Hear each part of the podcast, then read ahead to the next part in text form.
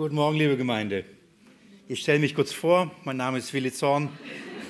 bin 45 Jahre alt, verheiratet, habe zwei Kinder. Für all die, die nicht mehr wissen, wer ich bin. Nein, es schon sieben, sieben Wochen, sieben ganze Wochen ist es her, dass ich hier meinen Dienst getan habe von, von dieser Kanzlei an diesem Ort. Ich freue mich, dass ich wieder den Lehr Lehrdienst wieder aufnehmen darf und aufnehmen kann und hier bei euch sein kann, mit euch sein kann und heute mit euch das Wort Gottes aufschlagen, lesen oder das Wort Gottes stellen und ja, uns dem Wirken äh, seines Geistes uns aussetzen. Normalerweise würde ich euch bitten, nach der gewohnten Weise, das sind jetzt schon ein paar Jahre, immer sonntags das Markus-Evangelium aufzuschlagen. Und heute ist es ein bisschen anders. Heute schlagen wir nicht das Markus-Evangelium auf. Ähm, ich möchte euch bitten, mit mir heute einen anderen Abschnitt der Schrift aufzuschlagen. Matthäus-Evangelium. Matthäus-Evangelium, Kapitel 25 ähm, bitte ich heute mit mir aufzuschlagen. Und während ihr das tut, erkläre ich, warum wir heute nicht im Markus-Evangelium weitermachen, sondern in, zuerst in der heutigen Predigt uns einen Abschnitt aus dem Matthäus-Evangelium uns miteinander anschauen. Vor ähm, letztes Wochenende war ich unterwegs und habe ähm, liebe Geschwister besucht, die uns und unseren Dienst über, die, über das Internet und über die Kreuzlichtseite kennengelernt haben und äh, mich irgendwann mal angeschrieben haben, ob ich sie nicht mal besuchen kann und äh, uns wie mal nicht treffen können und so ich ihnen dienen kann. Wir haben uns verabredet in Österreich, weil ähm, einige aus der Schweiz kamen, andere eben aus dem oben Österreich, andere aus Südtirol, also Italien. So haben sie gesagt, können wir uns nicht in der Mitte treffen, so in Österreich. Äh, wobei mein Weg der kürzeste da ehrlich gesagt war. Die einen kamen aus der Schweiz 800 Kilometer, die anderen vom anderen Teil Österreich 700 Kilometer. So kamen wir zusammen letztes Wochenende und haben miteinander Zeit verbracht. Sie, so wie Sie selbst sagten, kamen Sie aus einer Sekte heraus. Ist gar nicht lange her. So, das ähm, sage ich jetzt so, weil Sie das mir selbst sagten. Sie kam aus einer Gemeinschaft, sie nannte sich als oder bezeichnet sich als Mission und in dieser Gemeinschaft ging es vorwiegend äh, natürlich äh, ja, ging es um Werke. Ähm, die Rolle der Werke spielt eine große Rolle in dieser Gemeinschaft und die Sicherheit des Heils ähm, kennt man nicht sondern es, es liegt eben an einem selbst, dass man das Ziel erreicht. Also man muss bis zum Ende durchhalten, man muss bis zum Ende ausharren und wachsam sein, sonst geht man verloren. Und so unter diesem sehr starken geistlichen Druck und viel Machtmissbrauch aus meiner Perspektive, da sind, da sind sie das war ihre geistliche Heimat und der Herr hat Erkenntnis und Verständnis geschenkt und sie sind daraus ähm, ähm, zu, teilweise zusammengebrochen, teilweise konnten sie einfach nicht mehr bleiben und entdeckten so unter anderem die Predigten, die Bibelstunden, die Seminare und hörten das Evangelium und so luden sie mich ein, dass ich auch das mit ihnen persönlich äh, besprechen kann. Ich bin dann am Freitag angekommen ähm, und ähm, ich dachte, ich starte mal ein, ein, ein, mit einer Einführung und dann äh, am Samstag vielleicht äh, noch zwei Einheiten und am Sonntag eine. Ich, ähm, ich bin am Freitag angekommen und ich habe bis Sonntagmorgens durchgelehrt. Also am, am Samstag waren es elf Stunden. Ähm, ich durfte kurz was essen, kurz mich hinlegen, meinen Rücken. Eine, eine kleine einen kleinen Spaziergang durfte ich auch machen, sonst war es das. Ähm, und ich habe gesagt, es ist nicht zu viel. Und sie saßen da und sagten, wir kommen doch nicht 800 Kilometer hierher, um, um was anderes zu tun. Liebe Geschwister, da saßen ein Mädchen, ich glaube 13, 14 Jahre, bis einer Oma, der muss man helfen, aufzustehen, weil sie so nicht gerade gehen konnte. Und sie saßen da Stunden um Stunden um Stunden. Und als ich dachte, ich, ich bin fertig, meine Stimme ist fertig, haben sie gesagt, du darfst nicht gehen. Du musst bleiben. Ja. So einen geistlichen Hunger, so einen geistlichen Hunger hatten sie, Viele Fragen hatten sie und sie saßen da und saugten das auf. Es war, es war zwar körperlich ermüdend, aber geistlich höchst erbaulich und, und stärkend zu sehen, was der Herr in den Herzen wirkt und was für ein, für ein Hunger auch nach dem Evangelium schenkt. Natürlich waren große Fragen und viele Fragen da und ich hatte nicht genug Zeit gehabt. Überlegt, ich hatte davor eine Freizeit gehabt, eine Woche lang ähm, hatte ich jeden Tag Bibelarbeiten und ich habe in diesem Wochenende dreimal so viel gelehrt wie in dieser ganzen Freizeit. so, so viel und trotzdem nicht genug Zeit gehabt, um alle Fragen zu beantworten. Vorweglich natürlich waren es, waren es die Fragen, ja, wie verstehen, wie, wie, wie ist das? Was hat es mit dieser Heilssicherheit auf sich? Wie kann man sicher sein? Kann man überhaupt sicher sein? Und was ist mit diesen vielen Bibelstellen, die doch scheinbar davon sprechen, dass äh, wir doch was dazu beitragen müssen? Und von daher habe ich auf einige Bibelstellen eingehen können, über einige Bibelstellen sprechen können, so, und, ähm, und einige nicht. Und als ich nach Hause kam und schon davor gab es immer wieder weitere Nachrichten, Mails bezüglich eines Textes. Und den habe ich euch gerade äh, gebeten aufzuschlagen. Das ist das Gleichnis von den zehn Jungfrauen. Und ich kriege immer wieder Anfragen, kannst du nicht sagen, wie ist es dann zu verstehen? Wie ist dieses Gleichnis zu verstehen? Und ich habe überlegt, ähm, kurz und knapp ist schwierig, das zu beantworten. Und da dachte ich, ich halte heute eine Predigt, die wird aufgenommen und die Leute können ab diesem Moment immer sie anhören und dann bin ich dem schuldig geworden. Vor allem für die Geschwister, die wahrscheinlich heute sich auch dazu eingeschaltet haben, möchte ich heute ebenfalls weiter dienen. Und ich dachte, ich beantworte diese Frage, die ich an diesem Wochenende nicht beantworten kann, weil ich noch so stark unter diesem Eindruck von diesem Wochenende stehe. Und ich habe mir gedacht, kann sein, dass es vielleicht euch auch interessiert. Wie versteht man dieses Gleichnis von den zehn, zehn Jungfrauen? Ähm, mit diesen Öllampen, habt ihr vielleicht schon was davon gehört? Wenn nicht, lasst uns diesen Text lesen und dann möchte ich euch mit euch heute diesen Text auslegen und äh, ihn anschauen. Ich lese Matthäus Evangelium Kapitel 25, die Verse 1 bis 13. Dann wird es mit dem Reich der Himmel sein wie mit den zehn Jungfrauen, die ihre Lampen nahmen und hinausgingen dem Bräutigam entgegen. Fünf aber von ihnen waren töricht und fünf klug. Denn die Törichten nahmen ihre Lampen und nahmen kein Öl mit sich. Die Klugen aber nahmen Öl, äh, nahmen Öl in ihren Gefäßen samt ihren Lampen. Als aber der Bräutigam auf sich warten ließ, wurden sie alle schläfrig und schliefen ein. Um Mitternacht aber entstand ein Geschrei, siehe, der Bräutigam geht hinaus ihm entgegen. Da standen alle jene Jungfrauen auf und schmückten ihre Lampen. Die Törichten aber sprachen zu den Klugen, gebt uns von eurem Öl, denn unsere Lampen erlöschen. Die Klugen aber antworteten und sagten, nein, damit, damit nicht etwa für uns und euch nichts ausreiche, geht lieber hin zu den Verkäufern und kauft für euch selbst. Als sie aber hingingen zu kaufen, kam der Bräutigam und die bereit waren, gingen mit ihm hinein zur Hochzeit. Und die Tür wurde verschlossen. Später aber kommen auch die übrigen Jungfrauen und sagen, Herr, Herr, öffne uns. Er aber antwortete und sprach, Wahrlich, ich sage euch, ich kenne euch nicht. So wacht nun, denn ihr wisst weder den Tag noch die Stunde. Ich möchte beten und lade euch dazu auch mit aufzustehen.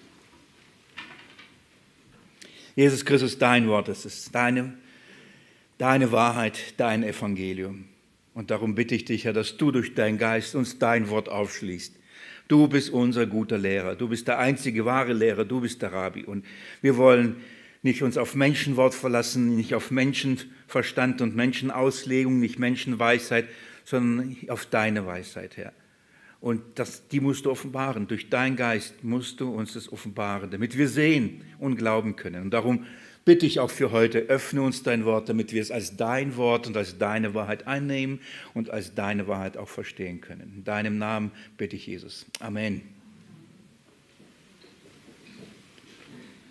Ich möchte dieses Gleichnis ähm, mit euch anschauen, es auslegen und ähm, ich sage mal so, nicht in der klassischen Art und Weise mit, mit, äh, mit des Gleichnisses unter Unterpunkten aufteilen, sondern es ist ein Gleichnis, eine Geschichte. Und ich möchte es auch in dieser gewissen Weise auch als Geschichte euch das deuten und erklären. Aber bevor ich das tue, ähm, möchte ich mit euch ein bisschen hineinnehmen. Wir müssen zuerst uns äh, etwas grundsätzlich ähm, darüber Gedanken machen, wie geht man mit Gleichnissen um. Das ist sehr, sehr wichtig. Und ich glaube, weil das nicht bedacht wird, wird da sehr viel auch Missbrauch mit solchen Bibelstellen betrieben. Sie werden aus dem Zusammenhang gerissen und ähm, etwas hineingelegt, was nicht drinsteht. Wir müssen grundsätzlich uns darüber Gedanken machen, wie äh, lehrt man oder liest man und lehrt man Gleichnisse. Das Zweite ist dann, wir müssen uns den Kontext anschauen. Dieses Gleichnis steht nicht einfach im luftleeren Raum, sondern Jesus hat es in eine Rede hineingefügt und von daher müssen wir auch dieses Gleichnis in dem Kontext kurz betrachten. Und als, ähm, als, als letzte Vorbereitung zum Verständnis von diesem Gleichnis muss ich ein, zwei, drei Worte darüber verlieren, über die jüdische Kultur der Hochzeit. Wie wurden Hochzeiten gefeiert? Und das ist äh, ein paar Informationen brauchen wir auch, um dieses Gleichnis richtig einzuordnen. Und wenn wir diese Vorarbeit geleistet haben, jeder Punkt für sich werden wahrscheinlich schon jede, jede 15 Minuten sprengen. Deswegen dachte ich, ich mache das in einer Predigt und habe etwas mehr Zeit dafür. Und ich bin dankbar den Brüdern, ähm, die all das vorgezogen haben, damit wir in Ruhe das Abendmahl feiern und nicht in, dann in dem Druck wir haben ja keine Zeit. Von daher ähm, wollen wir uns das dann, uns dann, nachdem wir diese Ausrichtung haben, also Grundsätzliches über die Gleichnisse, dann den Kontext, dann etwas über die Hochzeit und dann schauen wir uns Vers für Vers das Gleichnis an. Was, was steht da und was steht da eigentlich nicht? Was, was bedeutet dieses Gleichnis? Was ist die Botschaft? Was will Jesus hier lehren? Also zuerst etwas zu der Gattung von Gleichnissen. Fangen wir damit an. Es gibt, wie kaum ähm, eine Gattung, also eine Art der Darstellung des Evangeliums in der Bibel, wie die Gleichnisse, mit denen man so oft und so viel Missbrauch treibt wie mit ihnen. Ähm, ähnlicherweise noch mit den Psalmen, das heißt mit einer poetischen Sprache.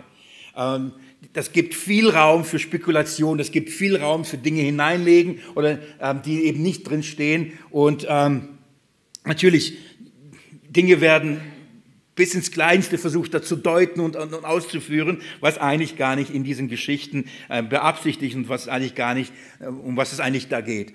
Ähm, Petrus hat das über, die, über diejenigen geschrieben, die die Briefe des Paulus verdreht haben.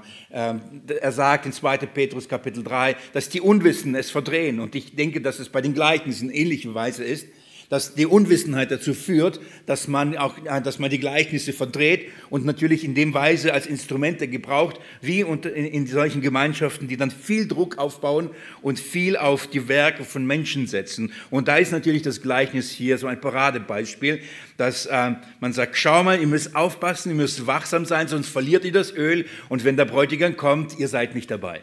Ich verstehe, warum gerade in diesen Gemeinschaften und, und mit dieser Auslegung diese Gleichnisse natürlich Hochkonjunktur haben. Das sind natürlich die Aussagen, mit denen man stark Druck ausüben kann und natürlich viel Angst auch auslöst, weil was ist, wenn, wenn ich dann zu den fünf anderen gehöre und am Ende geht mir die Puste aus, dann geht, am Ende geht mir das Öl aus, geht mir die Luft aus und ich, ich schaffe es nicht durchzuhalten, bis Jesus wiederkommt, da bin ich nicht dabei. Und mit dieser, unter, unter dieser Angst leben viele Menschen. Und die, solche sind mir begegnet, nicht nur einmal an diesem Wochenende, ähm, ein paar von ihnen im persönlichen Gespräch gemerkt, die sind so hungrig und trotzdem sagen, die, die, zweifeln, die zweifeln, ob sie es durchhalten, ob sie dabei sind, wenn, wenn unser Herr Jesus Christus wiederkommt. Wir müssen erst erstmal grundsätzlich was sagen. Jesus lehrt viel in, in Bildern. Er gebraucht Bilder, um geistliche Wahrheit zu veranschaulichen. Und er gebraucht einfach Bilder ähm, aus der irdischen, sichtbaren Welt, um, um, um tiefe geistliche Wahrheit zu illustrieren. Und er gebraucht das um, für seine Jünger, um, um ihnen etwas zu deuten, aber genauso gebraucht er das, damit eben nicht seine Jünger ähm, es, es verschleiert wird. Die, die, die Bilder sind ziemlich einfach. In dem Fall ist es ein, ein Beispiel einer Hochzeit. Jeder in, damals hat eine Hochzeit erlebt. Wir haben alle Hochzeiten schon miterlebt. Die Bilder und das Gleichnis an sich ist nicht kompliziert. Die Schwierigkeit besteht nicht in, in, dass man nicht weiß, wie eine Hochzeit gefeiert wird oder jetzt in dem Lesen des Gleichnisses. Die Schwierigkeit besteht darin, diese Bilder zu, zu verstehen oder das zu verstehen, was dahinter steht. Und das ist das Erste, was, was ich euch sagen möchte. Die Gleichnisse sind nicht dazu da, damit man sagen kann, ah, jetzt, das ist einfacher zu verstehen. Jesus, danke. Jetzt verstehe ich die Hochzeit und anhand der Hochzeit verstehe ich besser. Die Gleichnisse sind dazu da, nach Matthäus 13, ähm, damit die, die es nicht verstehen sollen, es eben nicht verstehen. Sie hören ein Gleichnis davon und sie sagen, okay, aber was hat es mir zu sagen?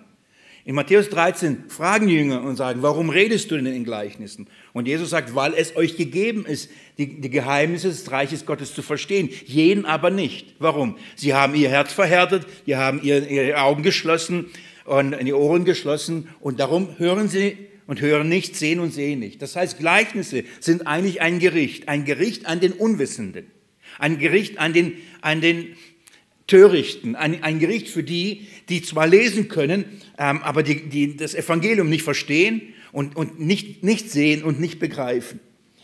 Aber genauso müssen wir verstehen, dass ein Gleichnis offenbart werden muss. Ein Gleichnis gedeutet werden muss. Und zwar geistlich gedeutet werden muss. Und dann müssen wir aufpassen, dass wir nicht irdische Bilder deuten und so viel, zu viel hineinlegen und übers Ziel hinausschießen. Ich mache euch ein Beispiel. Ihr, ihr habt bestimmt ähm, von dem Gleichnis gehört, dass Gott ein, eine Burg ist. Das ist ein Gleichnis. Wir wissen, dass, dass doch Gott keine Burg ist, oder? So, Gott ist ein Fels.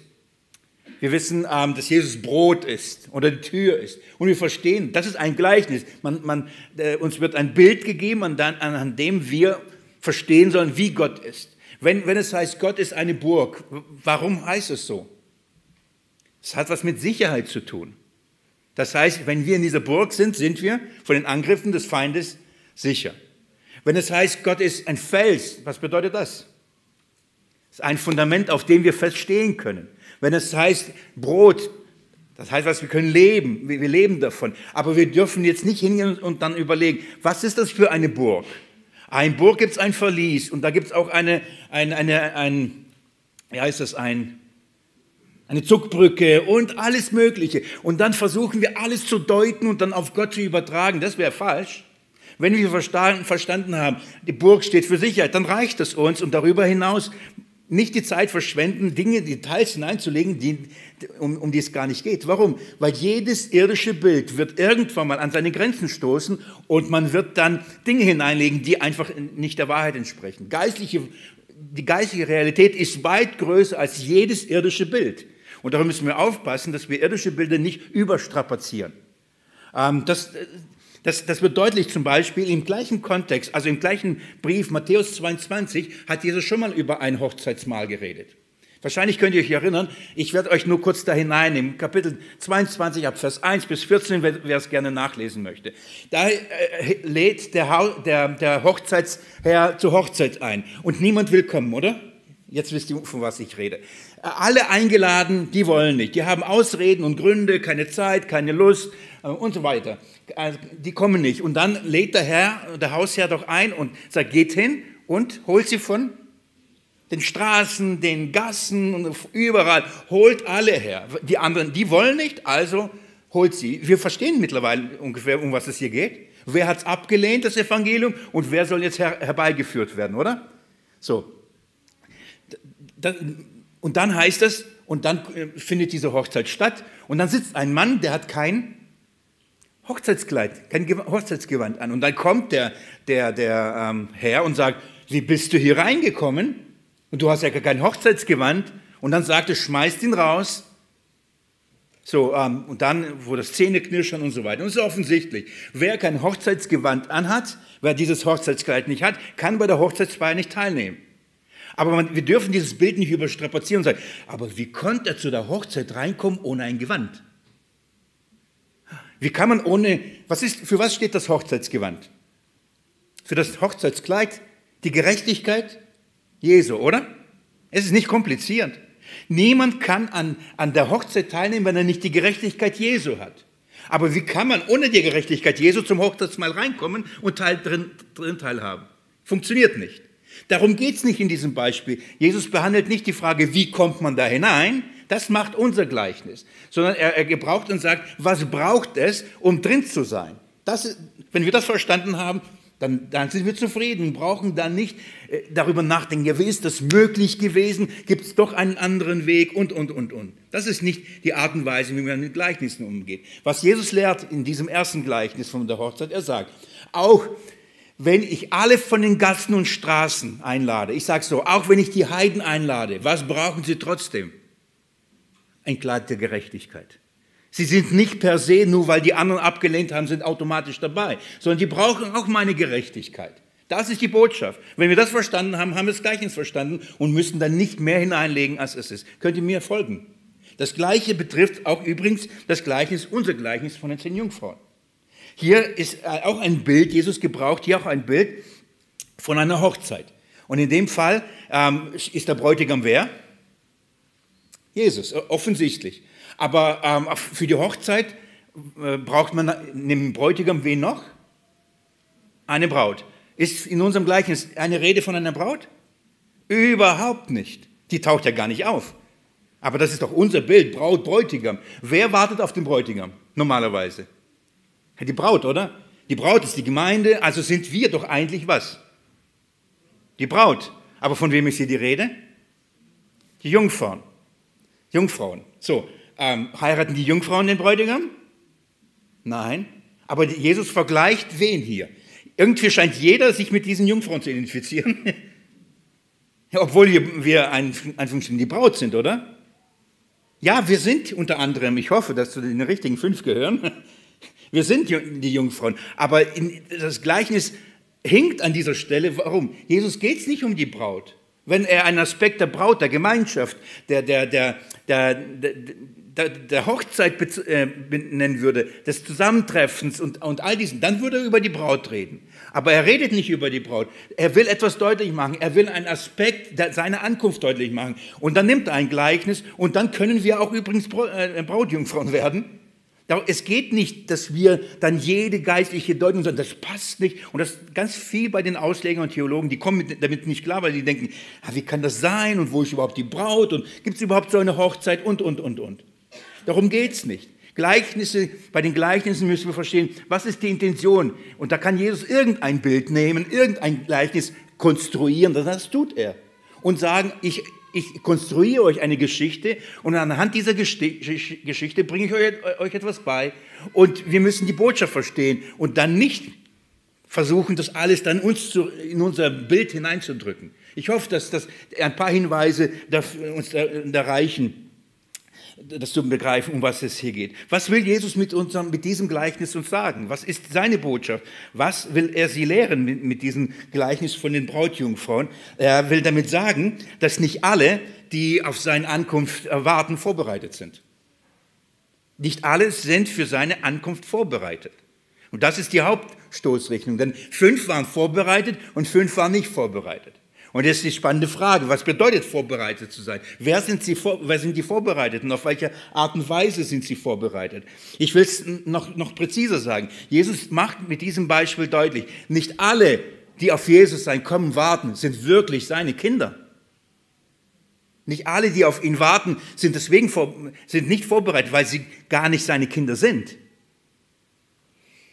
Ich möchte euch zeigen, was hatten die einen, was die anderen nicht hatten. Warum, inwieweit waren die einen vorbereitet und die anderen waren nicht vorbereitet. Sehr, sehr wichtiges Beispiel. Das, davor aber ein paar Sätze, ein paar Worte zu dem Kontext. Das ist grundlegend, dass wir uns immer und immer wieder daran erinnern, gerade bei solchen Stellen, die ja eben so verwendet werden, dass man sagt, aber guck mal, man kann hier doch das Öl verlieren. Und in meisten Fällen sagt man, das Öl ist was? Der Heilige Geist. So, wir werden uns anschauen, was das Öl bedeutet und wie es zu verstehen ist. Was ist der Kontext? Wir, wir sind im, im Matthäusevangelium. Heute nicht Markus-Evangelium, Matthäus-Evangelium. Wie schon der Titel von diesem Buch sagt, wir sind in einem Evangelium, oder? Liebe Geschwister, was ist ein Evangelium? Ist doch eine gute Nachricht. Und was ist die gute Nachricht, an die wir glauben, warum wir Sonntag für Sonntag uns treffen und, und Jesus dafür Danke sagen? Was ist die gute Nachricht?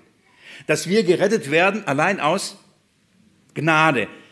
Wie, wie, oft haben wir das schon gehört und bezeugt und das, da werden wir nicht müde. Und was ist diese Gnade? Dass Jesus alles getan hat, dass wir gerettet werden, oder? Das glauben wir.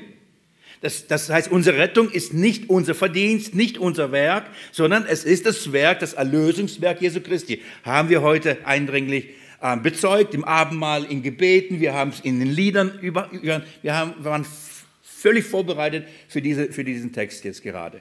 Das heißt, das Evangelium besteht darin, dass die Voraussetzung an der Teilnahme des Abendmahls die Gerechtigkeit Jesu ist, das Kleid der Gerechtigkeit im Beispiel zum Beispiel äh, von dem ähm, Hochzeit in Kapitel 22. Es geht darum, du brauchst eine, die Gerechtigkeit, die aus Gott ist, die Gott gewirkt hat durch seinen Sohn. Das ist etwas, was du brauchst, damit du an diesem Hochzeitsmahl teilhaben kannst. Du kommst sonst nicht rein, du kannst nicht dabei sein. Du brauchst seine Gerechtigkeit. Und er schenkt sie uns aus Gnade durch Glauben. Das ist die Botschaft, das ist die gute Nachricht. Liebe Geschwister, Jesus kam, um diese Botschaft nicht nur zu predigen, sondern dafür die Grundlage zu schaffen, oder? Wenn er das getan hat, glaubt ihr, er würde dann aber sagen, ja, aber dann musst du etwas tun, damit du, das, damit du in das Reich der Himmel hineinkommst? Was, was Paulus lehrt in 2. Korinther, Kapitel 1, Vers 20, in ihm ist das Ja und so ist in ihm das Amen. So viele Verheißungen Gottes es gibt, in ihm ist das Ja. Bei uns ist oft ein Ja und zugleich gibt es auch ein Nein. Wir widersprechen uns oft, wenn wir Dinge sagen. Ja, wir sind menschlich. Bei Jesus gibt es nur ein Ja, es gibt nicht noch ein Nein. Das heißt, wenn Jesus kommt, das Erlösungswerk vollbringt und uns verspricht, allein aus Glauben an sein Werk wir gerettet werden, dann wird er nicht in einem nächsten Gleichnis sagen, aber du musst noch etwas dazu tun. Das wäre ein Ja und ein Nein zu zugleich. Aber bei ihm gibt es nicht ein Ja und ein Nein, nur ein Ja. So viele Verheißungen Gottes es gibt. Es gibt nur eine Zusicherung in dem Erlösungswerk Jesu Christi. Und wenn er das dir zugesprochen hat, ein Ja gesagt hat, dann bleibt dieses Ja bestehen und wird nicht mehr zu einem Nein. Das heißt, er wird sich nicht widersprechen. Und dieses Gleichnis können wir nicht aus dem Kontext des Evangeliums rausreißen und sagen, aber hier lehrt doch Jesus, man kann verloren gehen. Wenn er in einem anderen Zusammenhang so klar gesagt hat, dass es nicht möglich ist. Also das ist der große Kontext, das ist wichtig. Der unmittelbare Kontext, das heißt, was kurz vorher steht. Jesus hält dieses Gleichnis im Kontext der Ölbergrede. Und da haben wir uns intensiv darüber, äh, damit beschäftigt. So, was, ist, was hat er Jesus auf diesem Ölberg gelehrt? Er hat ähm, ihnen prophezeit, dass der Tempel zerstört werden wird. Der Ort der falschen Anbetung wird zerstört, der Ort der Werkegerechtigkeit wird, wird zerstört und all diese Dinge. Und Jesus prophezeit. Die Jünger, als sie das hören, fragen ihn, Jesus, äh, wann wird das sein? Und die Zeichen und deine Wiederkunft. Sie wollen wissen, wann wird es sein? Der Tempel zerstören, wann wirst du wiederkommen und was sind die Zeichen? Und Jesus geht ja intensiv auf die Zeichen ein, oder?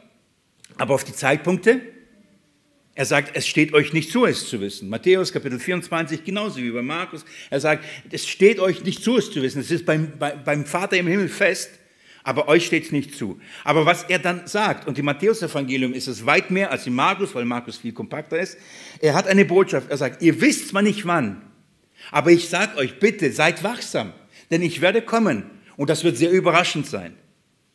Und er lehrt eins, immer und immer und immer wieder, fast durch jedes Gleichnis, sein Kommen wird sich verziehen. Es wird eine Zeit geben, wo man zuerst gedacht okay, es kommt bald, und dann wird man schläfrig, dann schläft ein, und sagt, naja, komm doch nicht so bald. Das heißt, Jesus hat fast in jedem Gleichnis gesagt, es wird nicht dann kommen, wenn ihr erwartet, es wird eine Zeit dauern. Und es wird so weit dauern, dass sogar alle einschlafen werden. Jesus lehrte ähm, eine Verzögerung seiner Ankunft. Und er lehrte darum Wachsamkeit. Er lehrte Bereitschaft. Er sagt, es wird sich verzögern und darum ist so wichtig, dass ihr bereit seid, dass wenn ich komme, es euch nicht überrascht, dass wenn ich komme, es ihr nicht unvorbereitet seid bei meiner Ankunft, dass ihr vorbereitet seid, dass ihr, wenn ich da bin, und das wird sein, wenn es nicht erwartet, dass ihr dann nicht sagt, oh nein, ich bin noch gar nicht so weit. Oh Jesus, bitte nicht morgen und bitte nicht heute, kannst du bitte später kommen? Ich bin noch nicht so weit. Jesus sagt, wenn ich komme, muss eure Verfassung so sein, dass jederzeit ihr wacht auf und sagt, okay, ready, bin bereit. Und jetzt meine Frage, bist du soweit? Wenn Jesus jetzt kommen würde, bist du bereit? Heute ist ein guter Tag, gell? Das heißt, also morgens dich schön angezogen. Also wenn Jesus, dann am Sonntag, gell? Gerade unter dem Wort Gottes, gerade gebetet, gesungen, wir sind bereit. Das ist es nicht. Und es werden viele da sitzen und werden merken, hey, gar nicht bereit. Was ist diese Bereitschaft? Von was, was, was erwartet Jesus? was was braucht man, damit Jesus jederzeit kommen kann? Und selbst wenn es dich überrascht, dass du trotzdem sicher sein kannst. Was braucht man dazu? Davon lehrt und davon redet dieses Gleichnis. Es geht darum, dass das Evangelium ähm, entfaltet wird die, der Gerechtigkeit Gottes, dass wir nur durch seine Gerechtigkeit gerechtfertigt sind und dass Jesus sagt, ihr müsst bereit sein. Er spricht in diesem Zusammenhang von seiner Verzögerung und dann redet er von falschen Lehrern. Von Anfang bis zum Ende redet er von falschen Christusen, er redet von falschen Propheten. Und was ist die Botschaft der falschen Propheten? Was ist die Botschaft der falschen Christusse? Was bieten sie an? Einen Alternativ-Christus, einen anderen Christus, ein anderes Evangelium. Und was ist ein anderes Evangelium? Es ist nichts anderes als das, dass es einen anderen Weg der Erlösung gibt. Ja, Jesus Ja, ja, Evangelium, aber du musst oder du darfst nicht. Und Jesus sagt, es werden viele verführt werden. Von was? Ja, von diesen falschen Propheten, von diesen falschen Lehrern. Was werden sie lehren? Sie werden sagen, du darfst nicht heiraten. Sie werden lernen, du darfst das nicht essen. Sie werden lernen, du musst dich beschneiden. All diesen, die Apostel kämpften mit, mit all diesen falschen Lehrern. Du darfst nicht das, diese Tag höher halten, der Sabbat muss man halten und, und, und, und. Werkegerechtigkeit. Das heißt, egal in welcher Art, im Kontext von meinen Geschwistern in Italien, die kamen ursprünglich aus dem, aus dem Katholizismus. Da ging es halt, wie viel Ave Maria man, man beten, was man alles dazu beitragen muss. In anderen Kontexten ist es irgendeine Leistung, in anderen Kontexten ist es irgendein Werk, irgendein Einsatz, irgendeine Mitgliedschaft, was auch immer. Lehrer werden aufstehen und das Evangelium verdrehen, indem sie zu dem Evangelium allein der Gnade Gottes in Jesus Christus etwas hinzufügen, wozu, was der Mensch hinzutun muss, damit er gerettet wird. Kein Wunder, dass da keiner zur Ruhe kommt. Woher weiß ich, dass es genügt? Woher weiß ich, dass ich genug getan habe? Ich werde nie in eine Ruhe, in die Ruhe des Christus hineingehen, wenn es durch Werke geht. Und das ist, davor hat Jesus gewarnt und dieses Gleichnis ist ebenfalls so eine Warnung. Darum geht es hier. Jesus lehrt, was brauchst du, damit du, wenn ich komme, und zwar plötzlich, dabei sein kannst. Und nicht vor der verschlossenen Tür stehst. Darum geht es in diesem Gleichnis. Also kommen wir zum Gleichnis. Gucken wir uns das Gleichnis an und ganz kurz, Jesus beginnt und sagt, denn das Reich des, äh, mit, mit, mit, dann wird es mit dem Reich der Himmel sein wie mit äh, zehn Jungfrauen. Und er gebraucht dieses Bild der Hochzeit. Lasst mich nur wirklich ein paar kurze Eckdaten zu der jüdischen Hochzeit sagen, damit wir das einordnen können. Erstens, die, die, die Heirat wurde vom Vater organisiert, von den Vätern. Die Väter haben es besprochen, dass die Kinder, Sohn und Tochter heiraten werden. Befremdlich für uns und ähm, verliert euch nicht zu viel in diesen Gedanken. Ja? Ähm, darüber gibt es viel zu sagen. Aber ich will nicht zu tief hineingehen, nur so viel sagen, das hat auch eine geistliche Dimension. Denn wer hat uns seinem Sohn versprochen und wer hat dem Sohn die Braut versprochen? Ist der Vater. Das heißt, die eigentliche Hochzeit die ist, ist etwas, was der Vater im Himmel beschlossen hat. Das ist die Dimension. Also da, so beginnt das. Und dann ist der zweite Schritt der, dass, dass dann, wenn die Väter darüber gesprochen sind und über den Preis, den Brautpreis einig geworden sind, dass dann ein Versprechen der, der, der Brautleute äh, gegeben wird. Also sie versprechen sich einander. Und das ist die Verlobung. Die Verlobung ist eigentlich schon wie eine Hochzeit. Das heißt, das ist schon der erste, der erste Teil beginnt, da haben die Brautleute nicht viel damit zu tun.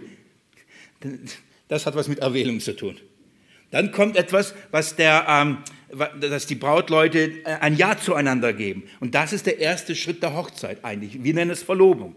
Verlobung ist nicht, oh, wir probieren uns aus, ob es funktioniert. Verlobung ist, ja, ich sage ein Ja zu dir und du sagst ein Ja zu mir. Ich verspreche mich, ich werde bei dir bleiben, ich werde dich heiraten. Wir werden eine Hochzeit feiern, wir werden eine Familie werden, wir werden ein Fleisch werden, ich verspreche es dir. Das ist ein Versprechen. Und darum galt schon in dieser Kultur alle Verlobten wie Verheirateten. Das heißt, wenn da Ehebruch oder Fremdgehen stattfinden würde, dann wäre es wie Ehebruch. Wenn einer sterben würde in dieser Zeit, wäre wär der andere Witwer oder Witwe. Also das ist wie eine, deswegen die ganze Geschichte mit Josef und Maria. Er musste sie entlassen. Warum? Sie waren eigentlich schon verheiratet. Durch die Versprechung der Verlobung. Aber bis zur Hochzeit dauerte das mindestens, meistens ein Jahr. Hm. Bei mir auch ungefähr. Ein Jahr hat es gedauert. Und wozu diente dieses Jahr? Der Bräutigam, nachdem dieses Versprechen abgegeben worden ist, sagt, ich werde dafür sorgen, dass du ein gutes Zuhause kriegst. Gib mir Zeit.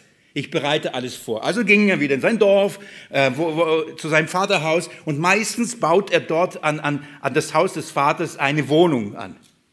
Oder eben ein, ein Haus daneben, so wurde das, äh, das war seine Wohngemeinschaft. Und er bereitete alles vor, sorgte für Vorräte, sorgte für, für ein, ein, ein eine Wohnsituation, wo er die Braut holen kann. Und wenn er fertig war mit allen Vorbereitungen, mit allen, dann ging er hin und holte die Braut ab. Und wenn er hingegangen ist, die Braut zu holen, nahm er natürlich all seine Verwandtschaft mit, seine Freunde, dann kamen sie. Und wenn dann die, äh, die, und die Braut wusste ungefähr, und die alle wussten, ungefähr nach einem Jahr, also die Zeit wird immer näher, immer näher, sie wussten nicht ganz genau wann, es gab keinen Tag, es gab nicht einen Tag X im Kalender, sondern es war ungefähr, in einem Jahr werde ich kommen. Und wenn dann die ähm, nötigen Zeichen dann kamen, das heißt, am, am Horizont gab es ein bisschen Fackeln oder Licht oder, oder, oder Stimmen oder Geschrei, wie auch immer. Dann wurden sie alle aufmerksam und aufgeregt, aufgeregt. Und dann, wenn dann ein, ein riesen ähm, stattfand, im Sinne von einer Posaune, wenn dann einfach ein Laut, äh, der Bräutigam ist da, dann ging es los. Und dann, ähm, die Braut hatte ähm, Jung, Jungfrauen gehabt. Das waren, wie nennt man sie heute? Brautjungfrauen, oder?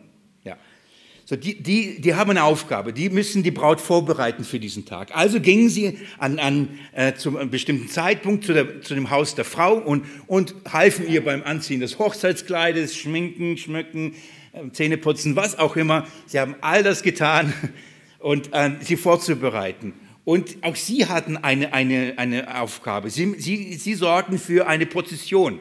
Und es war so, dass es nach der Tradition schon so war, dass der Bräutigam gegen Abend kam. Das heißt, es fing an, dunkel zu werden. Und dann, äh, alle Bräutjungfrauen haben, heute hat man, glaube ich, so Blumensträuße, gell?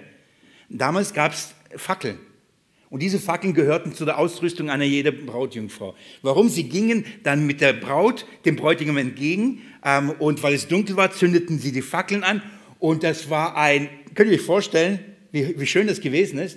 Die ganze Stimmung, Freude, Spannung und jetzt geht's gleich los und so ein Fackellauf. Ja, die Kinder lieben das. Ähm, so ein schöner Fackellauf. Es leuchtet überall, Freude liegt in der Luft und in dieser Spannung begegnet sich der Bräutigam mit den Seinen und die Braut mit ihren. Und sie begegnen sich und dann geht's los. Der Bräutigam nimmt diese ganze Hochzeitsgesellschaft mit, er nimmt die Braut und sie gehen zurück in sein Haus. Und dann wird eine Feier gefeiert, eine Hochzeit. Herrlich, sieben Tage. Das ist eine ganze lange Zeit. Muss man durchhalten. Deswegen musste Jesus ein bisschen Wein nachliefern. So, so sieben Tage wurde das ähm, gefeiert und dann so am Ende der Hochzeit, am siebten Tag, ging der Braut, ähm, wie heißt der, nicht die Brautjungfrau, sondern ähm, die den Bräutigam begleiten. Äh, Trauzeuge, nennen wir ihn Trauzeuge. Die Bibel kennt, sie spricht vom Johannes den Täufer, dass er ein Trauzeuge war. So, nimmt, ähm, der Trauzeuge geht hin nach vorne, nimmt die Hand von der Braut und nimmt die Hand vom Mann, legt sie ein, ein, nach, in, ineinander und dann wissen alle Hochzeitsgäste, es wird Zeit zu gehen. dann, dann passiert das, was eigentlich, worauf sie jetzt mindestens ein Jahr gewartet hatten. Jetzt werden sie ein Fleisch. Jetzt werden sie ein Fleisch. Und die lange, lange, lange drauf gewartet und dann müssen sie gehen, ob sie wollen oder nicht. Die werden verabschiedet. Nach sieben Tagen kann man noch gehen. Und so sind sie gegangen. Und dann vollzieht sich ähm, die, der eigentliche Akt und sie werden Mann und Frau und werden ein Fleisch werden. Und dann, das ist die ganze Prozedur, oder? Ich habe mir gedacht, wow, so kann man auch Hochzeit feiern. Was, das brauchen wir etwas als Hintergrund, damit wir einiges von dem verstehen, was uns hier gesagt wird. Jetzt lasst uns anschauen, was wird eigentlich hier gesagt. Jesus nimmt aus dieser Hochzeit nur ein paar Elemente. Er sagt nicht, die ganze Hochzeit ist ein Bild. In einem anderen Gleichnis nimmt er einen, einen, einen anderen Aspekt. In einer anderen Lehre nimmt er einen anderen Aspekt. Wenn er zum Beispiel sagt, ich gehe zu meinem Vater, um für euch Wohnungen zu bereiten. Und wenn ich, ich komme wieder zurück und hole euch zu mir. Versteht ihr warum, ja? Das ist das Bild ich, ich, ich, ich habe ein, ein Jahr Zeit, um euch vorzubereiten, für euch alles fertig zu machen. Und wenn ich alle Feinde unter meine Füße gelegt habe, dann komme ich und hole ich und dann, ist, dann feiern wir. Wir kennen das aus der Offenbarung, oder? Das Hochzeitsmahl des Lammes. Wir kennen das von Paulus, dass er sagt, ich habe euch mit dem Christus verlobt. So, die Bilder sind vielfältig und an bestimmten Stellen werden Aspekte die, äh, herausgenommen, aber nicht komplett immer als eines. Also wenn Jesus hier dieses Gleichnis erzählt, dann erzählt er das und, und nimmt ein paar Aspekte und, und er will auf etwas hinaus. Und darum nimmt er nicht die Braut, sondern er nimmt jetzt ähm, die Brautjungfrauen als Beispiel für uns, als Beispiel für die Gemeinde. Wir, wir müssen ähm, was davon lernen. So, er sagt, es sind zehn Jungfrauen. Und nach der jüdischen Tradition spielt die Zahl 10 in solchen Fällen, in Feierlichkeiten und in anderen Dingen eine große Rolle. Die Zahl 10 steht bei ihnen für Vollkommenheit oder Vollständigkeit. Zahl 7 ist Ganzheit, aber die Zahl 10 ist vollständig, Vollkommenheit. Wir haben darum zum Beispiel 10 Gebote. So aufgeteilt in wie viel? Fünf und fünf. Wie viele Jungfrauen gibt es? Zehn aufgeteilt in 5 und 5. So, die Zahl 5 ist eine Zahl der Verantwortlichkeit. Darum, ähm, die Gebote, die, die, zehn Gebote Gottes, die, die, zeigen, was ist meine Verantwortung vor Gott, die fünf Gebote, und vor den Menschen, anderen fünf Gebote. Das heißt, hier geht es um meine, meine Verantwortung vor Gott und meine Verantwortung vor den Menschen. Also hier geht's, äh, das, das Thema ist, was ist die Verantwortung der Brautjungfrauen? Was ist ihre Verantwortung? Was ist ihr Teil? Dabei. Jesus lehrt und zeigt das auf, was ihr Teil dabei ist, ihre Verantwortung. Man, man, man braucht zum Beispiel zehn Männer, um ein, eine Synagoge zu gründen. Man braucht ähm, zehn Männer, um das Passa oder zehn Personen, um das Passa zu essen. Man braucht zehn Männer oder zehn Personen, um einen Segen, einen Hochzeitssegen zu sprechen. Überall findet man das in der jüdischen äh, Kultur und Tradition, dass es immer diese zehn braucht. Und darum war auch der Brauch der, der zehn ähm, Jungfrauen, die dazu, äh, ihre Verantwortung war, die Braut vorzubereiten, damit sie äh, heiraten kann. Darum gab es diese zehn. Jetzt diese zehn müssen wir uns genau anschauen und den ersten Irrtum hier aufklären. Dass sie alle zehn als Jungfrauen bezeichnet werden, hat nichts mit ihrem ethischen, moralischen, geistlichen Zustand zu tun. Das ist etwas, was sofort hineingelegt wird. Man sagt, schau mal, das sind doch alle zehn Brautjungfern. Und alle warten doch und, und gehen dem Bräutigam entgegen. Aber nicht alle kommen an. Wir, wir legen Dinge hinein, die der Herr nicht sagt und die, die, die der Herr nicht lehrt, sondern und wir übersehen das, was eigentlich der Herr sagt und was der ein, ein, eigentlich der Herr lehrt, weil wir schon so geprägt sind mit unserem Verständnis. Die, die, es, Jesus sagt, das sind zehn Jungfrauen. Und jetzt schaut mal, er, der die Herzen kennt. Wir sehen von außen, wir sehen zehn Jungfrauen. Alle haben ihre Kleider angezogen und alle haben ihre ähm, Lampen. Ich erkläre es euch, was das waren, also Fackeln mit. Und wir denken, ach guck mal, alle zehn Jungfrauen. Aber Jesus sieht was? Nicht auf das Außen, sondern auf das Herz. Er ist der Herzenskenner. Und schaut mal, wie er sie nennt in, in Vers 2. Fünf aber von ihnen waren töricht und fünf klug. Für uns sind sie alle hübsch, aber Jesus sagt, das ist nicht mein Maßstab, wie, wie sie aussehen. Er sagt, mein Maßstab ist, fünf waren töricht, anders übersetzt, dumm. Das ist, das ist so, die waren einfach dumm. Die waren nicht so klug, die waren töricht. Töricht ist schon ein bisschen milde. Das heißt, sie hatten keine Erkenntnis, kein Verständnis. Sie waren nicht in der Lage, Dinge zu begreifen, durchzudenken. Sie haben bestimmte Dinge oder wichtige Dinge nicht verstanden. Sie waren dumm. Und, da, und sagt, und fünf von ihnen waren klug. Also es gibt eine innere Unterscheidung. Äußerlich sehen sie alle gleich aus. Aber Jesus sagt, nicht alle, die äußerlich so aussehen, wie sie aussehen, gehören zu, dieser, zu denen, die am Ende dabei sein sind, sondern es sind kluge und dumme dabei.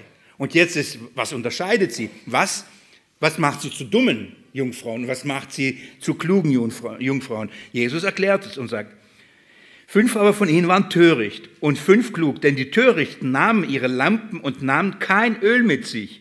Die Klugen aber nahmen Öl in ihren Gefäßen samt ihren Lampen. Also, die Unterscheidung ist, was macht sie einen Dummen zu, äh, Törichten zu dumm und die einen äh, Klugen zu weisen? Die einen waren vorbereitet für diese Prozession und die anderen waren nicht vorbereitet. Die Dummheit bestand darin, dass sie die Lampen nahmen, aber nicht verstanden, wie bringt man sie zum Brennen. Sie begriffen nicht, sie verstanden nicht, man braucht Öl dafür. Sie nahmen nur diese Lampen. Diese Lampen sind nicht die gleichen Lampen, die zum Beispiel im Matthäus-Evangelium Kapitel 5, äh, von denen Jesus redet, man soll die Lampen nicht unter einen Scheffel stellen. Habt ihr schon gehört, ja? Leuchten lassen von der Welt. Das, da ist so ein Gefäß und da ist Öl und da kommt ein Docht und dann zündet man es an. Aber davon ist nicht die Rede. Das griechische Wort und überhaupt auch vom Kontext der, der, der, ähm, der Hochzeitsfeier ist ein Fackeln. Das ist ein, das ist ein Stab, da ist ein, ähm, ähm, so ein Geflecht drumherum aus, aus Draht und dann stopft man ähm, so einen Stoff rein.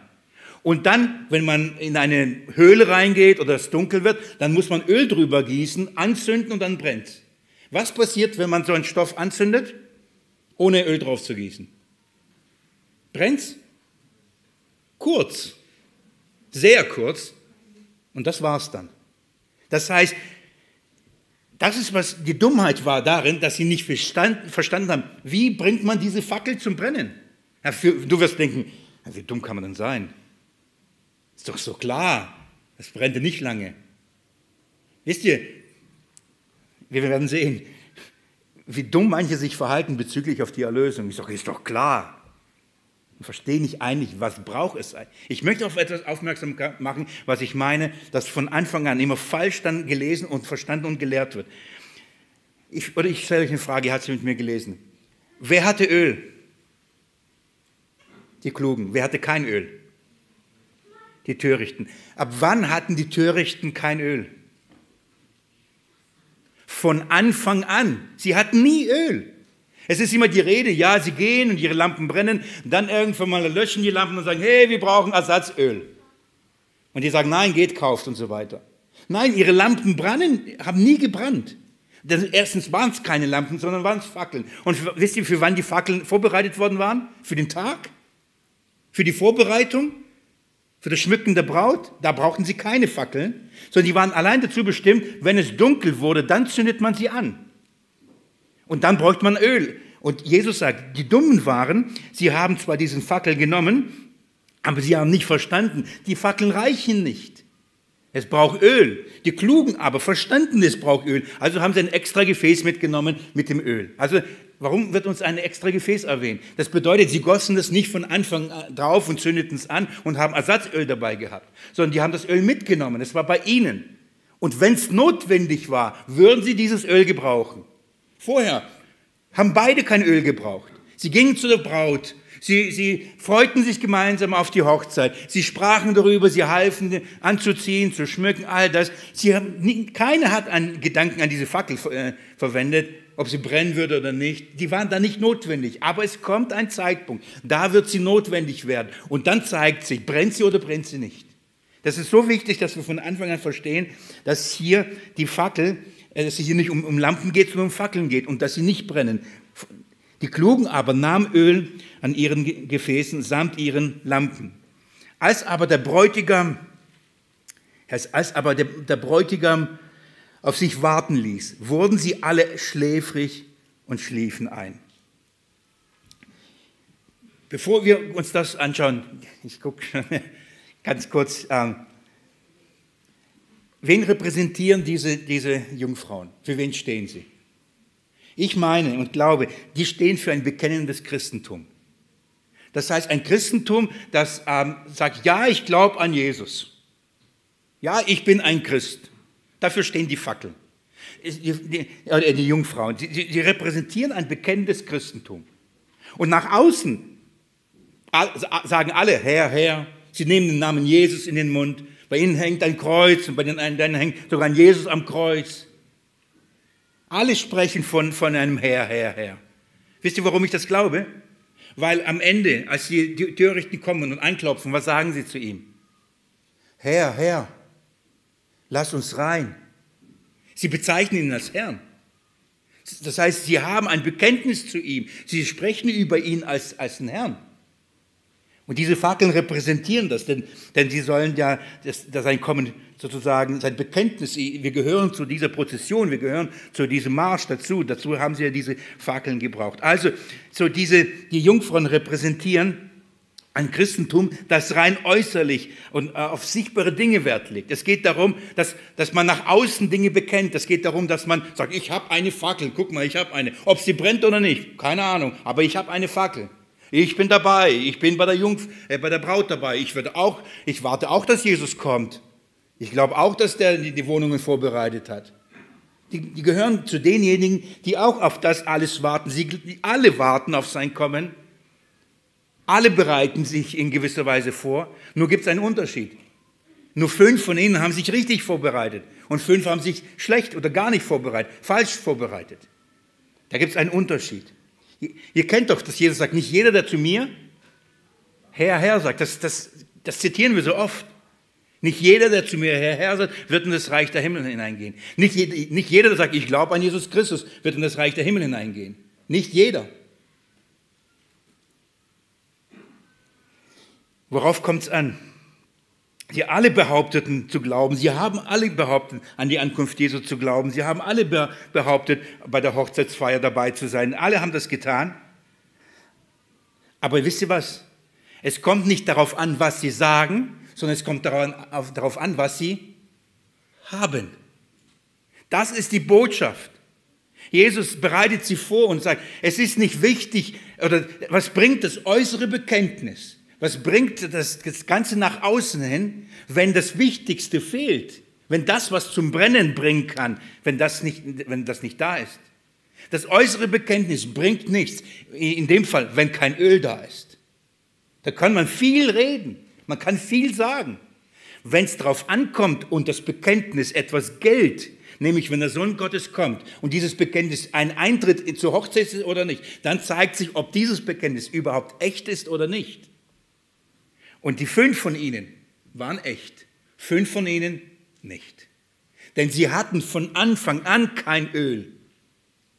Sie, ist, ihnen ist es nicht auf der Strecke ausgegangen, sondern sie hatten von Anfang an. Schaut mal, was so entscheidend und was, was, nein, sorry, ich, ich, ich würde so gern mehr Details euch geben und die Zeit rennt mir wie immer. Ich bin wieder zurück. Gell? Ja. Ich wollte euch schon sagen, ihr habt bestimmt euch erholt von diesen langen Predigten. So, wenn die einen elf Stunden am Stück zugehört haben. ich hoffe, dass euer Hunger einigermaßen groß ist. Was ist das Öl, wenn die zehn Jungfrauen ein Bekenntnis Christentum ist? Das nur äußerlich dieses Bekenntnis ist. Was ist das Öl? Und hier glaube ich, dass hier es nur eins sein kann. Das natürlich alles mit hineinnimmt, aber nur eins sein kann. Was braucht unser Bekenntnis, damit es echt ist? Was bringt unser Bekenntnis zum wirklichen Leuchten und Brennen? Was braucht man, um in das Tor oder durch die Tür hineinzugehen und am, Abend, äh, am Hochzeitsmahl teilzunehmen? Seine Gerechtigkeit.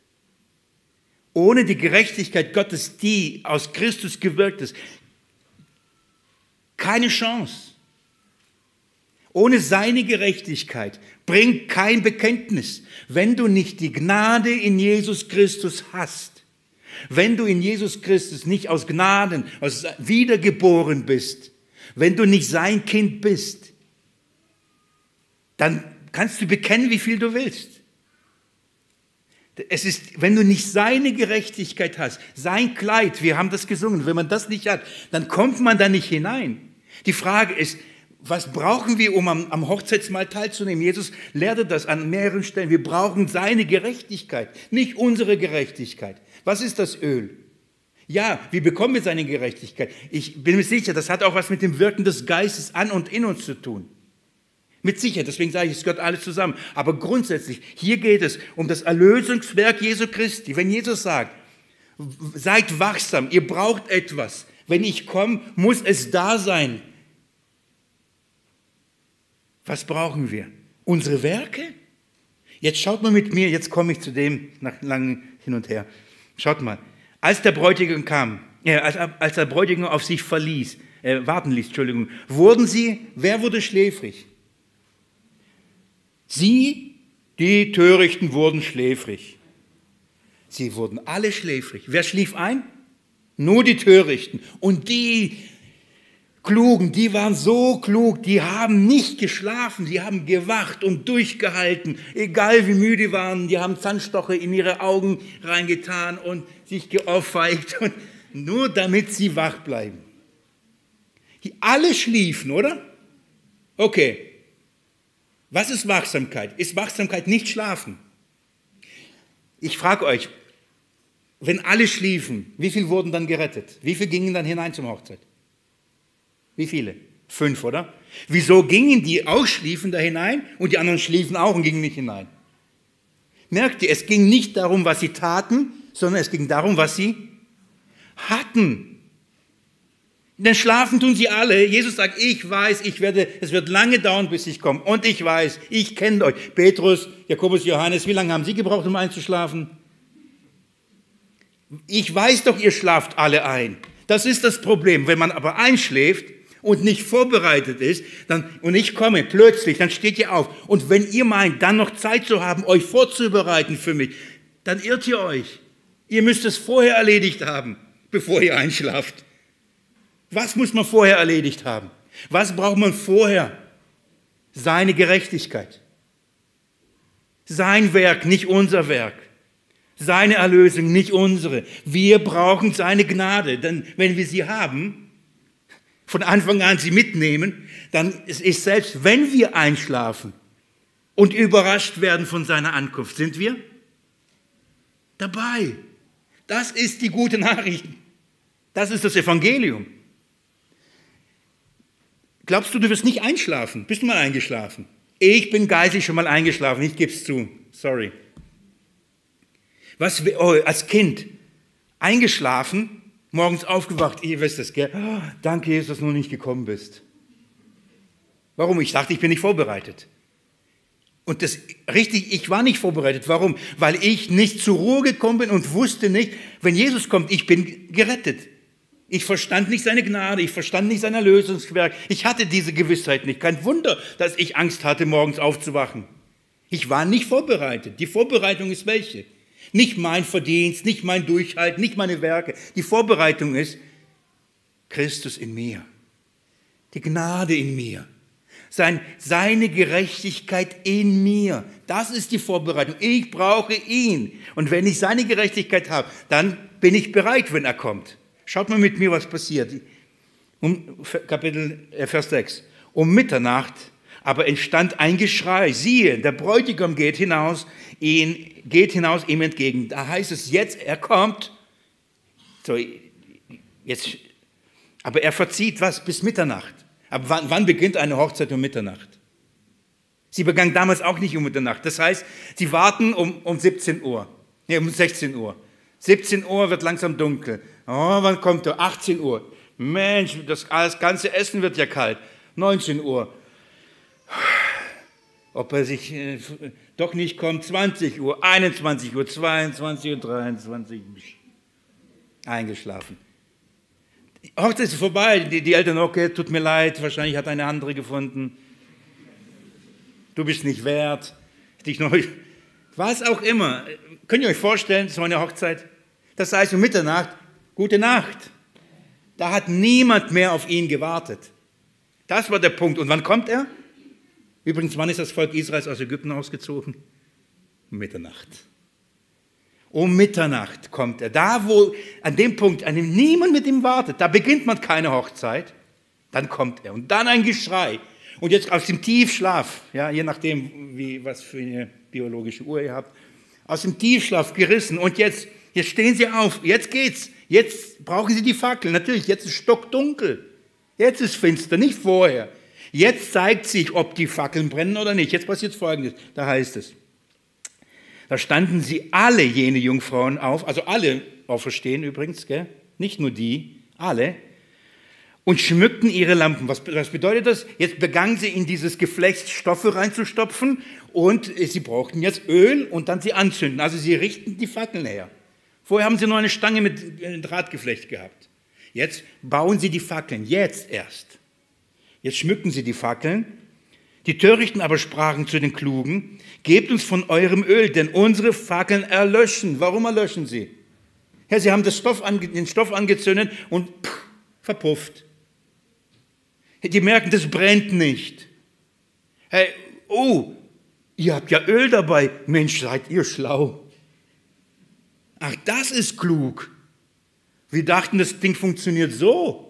Es reicht so ein Stock mit Stoff rein, man zündet es an, dann brennt Ja, ja, brennt, aber halt nicht lange. Die verstanden nicht, dass dieses, dieses Bekenntnis von allein nicht brennen wird, dass dieses äußerliche Bekenntnis allein in sich selbst nicht leuchten kann. Es braucht etwas, das es zum Leuchten bringt. Und das ist nicht ihr Werk und nicht ihre Gerechtigkeit, sondern es ist die Gerechtigkeit, die aus Gott ist. Es ist der Geist Gottes. Also, die Klugen aber, ich mache schnell, die Klugen aber antworteten und sprachen, nein, ganz schön egoistisch, gell? Und viele stoßen sich, das kann man doch als Christen nicht sagen. Die anderen wollen jetzt die Gnade, die anderen wollen die Erlösung, die wollen, wollen das Erlösungswerk Jesu Christi. Aber was sagen sie? Gebt uns das. Und was sagen wir? Ja, warte mal, ich gebe dir etwas von meiner Gerechtigkeit, gell? Das, was Jesus mir geschenkt hat, ich schneide dir etwas ab. Hey, häng dich einfach an mich und dann gehen wir zusammen durch die Tür. Versteck dich da so unter meinem Rock und dann gehen wir zusammen durch. Die Bibel lehrt, die Gnade muss man selbst geschenkt bekommen haben. Du kannst dich niemanden an, an niemanden hängen. Du kannst nicht an seinen Glauben dich festhalten und dann, ah, okay, meine Eltern sind gläubig, dann komme ich auch in den Himmel. Mein Partner ist gläubig, vielleicht schaffe ich es auch noch. Das geht nicht. Entweder hast du es bekommen am Anfang oder du hast es nicht. Wenn Jesus kommt, da gibt es kein Falschen. Da gibt es kein Flehen, kein Bitten und ah, vielleicht doch, kann ich mir was ein bisschen abgeben. Jetzt merke ich, oh, jetzt, ich war dumm, ich war wirklich dumm. Das, jetzt brauche ich das. Kannst du nicht bitte mir jetzt etwas geben? Ich, ich meine so, dann, an dem Moment hört jedes Lehren, hört jedes Predigen, jedes, jedes Verkündigen und Einladen und Bitten, lasst euch versöhnen mit Gott, ist verstummt. Dann ist es Mitternacht. Welcher Laden hat dann noch offen? Welcher Händler kann es noch anbieten? Und die sagen, geht, kauft es. Und dann sagt man, ja, aber wie kann man das kaufen? Man kann doch die Gerechtigkeit nicht kaufen, oder? Was sagt Jesaja 55? Kauft es umsonst. Das heißt, nicht mit dem Preis für Geld und Werke. Das ist ein Geschenk. Kauft es umsonst. Also, eigentlich ehrlich, die sagen, es langt nicht. Also, wir haben unsere Gerechtigkeit. Wir können von euch, von meiner, die, was mir geschenkt, ich kann es nicht dir geben. Du musst es selbst bekommen. Du musst dir selbst es holen. Wann muss man das holen? Wann? Bevor er kam, bevor der Bräutigam kam. Denn wenn er kommt, ist es zu spät. Das ist die Botschaft. Wenn du nicht vorher die Gerechtigkeit, die aus Gottes ist, hast, bringt dir kein Bekenntnis, kein Herr, Herr. Ja, ich habe doch geglaubt, dass du in Jerusalem rumgelaufen bist. Ich, es, ja, du bist für die Sünden der Welt gestorben. Es bringt dir nichts, wenn, wenn du es nicht bekommen hast, wenn es nicht deins ist, wenn nicht seine Gerechtigkeit in dir ist, es dir nicht geschenkt worden ist. Vers 10, als sie aber hingingen zu kaufen, kam der Bräutigam. Und die bereit waren, gingen mit ihm hinein zur Hochzeit und die Tür wurde verschlossen. Schaut mal, wie die fünf Klugen beschrieben werden. Und die bereit waren. Aber sie haben doch geschlafen. Ja. Wisst ihr, was in, in, in Thessalonicher steht? 1. Thessalonicher 5, Vers, äh, 5, Kapitel 5, 9 bis 10. Ob wir wachen oder schlafen, werden wir gerettet. Paulus spricht da in diesem Abschnitt und sagt, lasst uns leben wie Kinder des Lichts. Auch so aber wisst ihr was, ob wir wachen oder schlafen? Wie, wieso sagt er das? Weil es nicht auf das Wachen ankommt und Schlafen ankommt, sondern auf die Gerechtigkeit, die wir haben in Christus. Es ist doch gut, wenn Jesus kommt, dass wir wachen, oder? Und manche werden auch wachsam, die werden durchhalten bis zwölf, die das gewohnt sind. Andere aber werden einschlafen. Und es ist unangenehm, überrascht zu werden. Ja, es wird peinlich sein. Aber darauf kommt es nicht an sondern nicht, was wir tun, sondern was wir haben. Darauf kommt es an. Und wir brauchen seine Gerechtigkeit. Also, sie gehen hinein, die bereit sind, und die Tür wurde verschlossen. Das war's. Die Tür ist zu. Für all die, die bereit sind, wenn Jesus kommt, das heißt, die sein Kleid der Gerechtigkeit haben. Oder ein echtes Zeugnis, das nicht nur äußerlich, sondern inwendig ist die bereit sind, die gehen hinein. Und dann heißt es, und die Tür wurde verschlossen. Später aber kamen auch die übrigen äh, Jungfrauen und sagen, Herr, Herr, öffne uns. Herr, wieso ist die Tür zu? Hey, wir gehören doch dazu. Wir, gehören doch, wir haben doch auf dich gewartet. Wir, wir sind doch bei der, bei der Braut gewesen. Wir gehören doch dazu.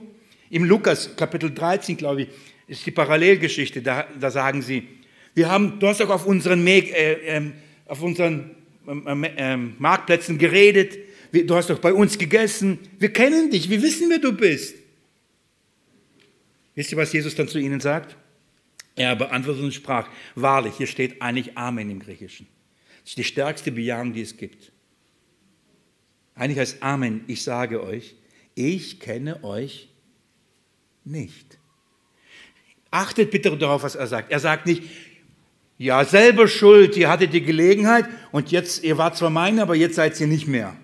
Ihr habt's verpasst, habt nicht genug gewacht. Er sagt, ich kenne euch nicht. Er sagt nicht, ich kenne euch nicht mehr. Er sagt, ich kenne euch nicht. Das bedeutet, ihr wart niemals meins. Meine Schafe hören meine Stimme und folgen mir. Und, und ich kenne Sie. Mehrmals, Kapitel 10, Johannes. Ich kenne die meinen und sie kennen mich. Römer Kapitel 8.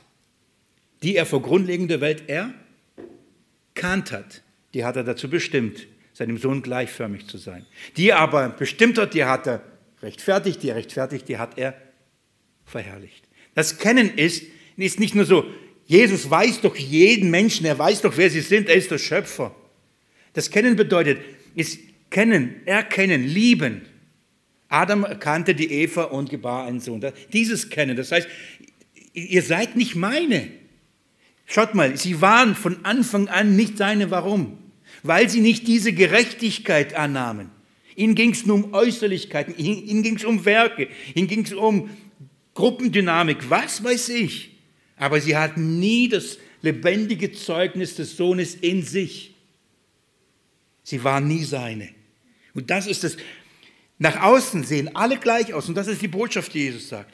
Nach außen sehen alle gleich aus. Und es werden so viele da sein, die zu mir herher sein werden. Das Christentum wird so groß sein und auf die lange Zeit. Aber wacht, er sagt dann, denn ihr wisst nicht, wann der Tag noch Stunde ist. Er sagt, wacht, was ist die Wachsamkeit? Die Wachsamkeit ist, sich nicht von dem Evangelium der Gnade abbringen zu lassen. Auf keine falsches, sich auf kein falsches Fundament stellen. Wir haben es gesungen und ich schließe damit. Jesus macht das in einem anderen Gleichnis. Der Kluge ist der, der auf was gebaut hat. Auf Fels. Der törichte, dumme ist, der auf Sand gebaut hat. Gell? Haben wir doch gerade gesungen. Herrlich, gut, gut vorbereitet. Der, was sagt Jesus? Wer ist der Klug? Wer baut auf Fels? Jesus lehrt, der mein Wort tut. Und wer ist der, der auf Sand baut, der mein Wort nicht hält? Jetzt haben wir hier kluge und törichte Jungfrauen. Was ist, was muss man tun? Was ist das Tun? Jesus sagt, wer mir und meinem Wort glaubt. Was ist, was ist das Kluge? Das Kluge ist darauf zu vertrauen, dass nicht meine Werke, nicht mein Verdienst, nicht mein Durchhalten, nicht mein Ausharren mich rettet, sondern das Werk meines Herrn Jesus Christus. Wer in mir bleibt und ich in ihm. Ohne mich könnt ihr nichts tun. Das sind die Worte, die wir glauben. Lehrt, was lehrt dieses Gleichnis? Dieses Gleichnis lehrt nicht, dass Kinder Gottes durch ihre Werke gerechtfertigt wird, dass man auf dem Weg das Heil verlieren kann dass der Heilige Geist dann geht irgendwann mal. Das lehrt dieses Gleichnis nicht. Es lehrt, dass ähm, die Wachsamkeit und die Bereitschaft da ist, dass wir in Christus sind. Und wenn wir in Christus sind und er wiederkommt, wir gerettet werden. Denn er wird plötzlich kommen, dann werden wir keine Zeit haben, uns vorzubereiten. Die Vorbereitung müssen wir wann treffen? jetzt. Und ich schließe mit dem Hebräerbrief, heute, wenn ihr seine Stimme hört, verstockt euer Herz nicht. Heute. Heute ist die Zeit der Vorbereitung. Dann, verzeiht mir, wenn ich das so salopp sage, dann ist es egal, ob du einschläfst oder nicht. Wenn du heute es hast, dann bist du morgen bereit. Amen.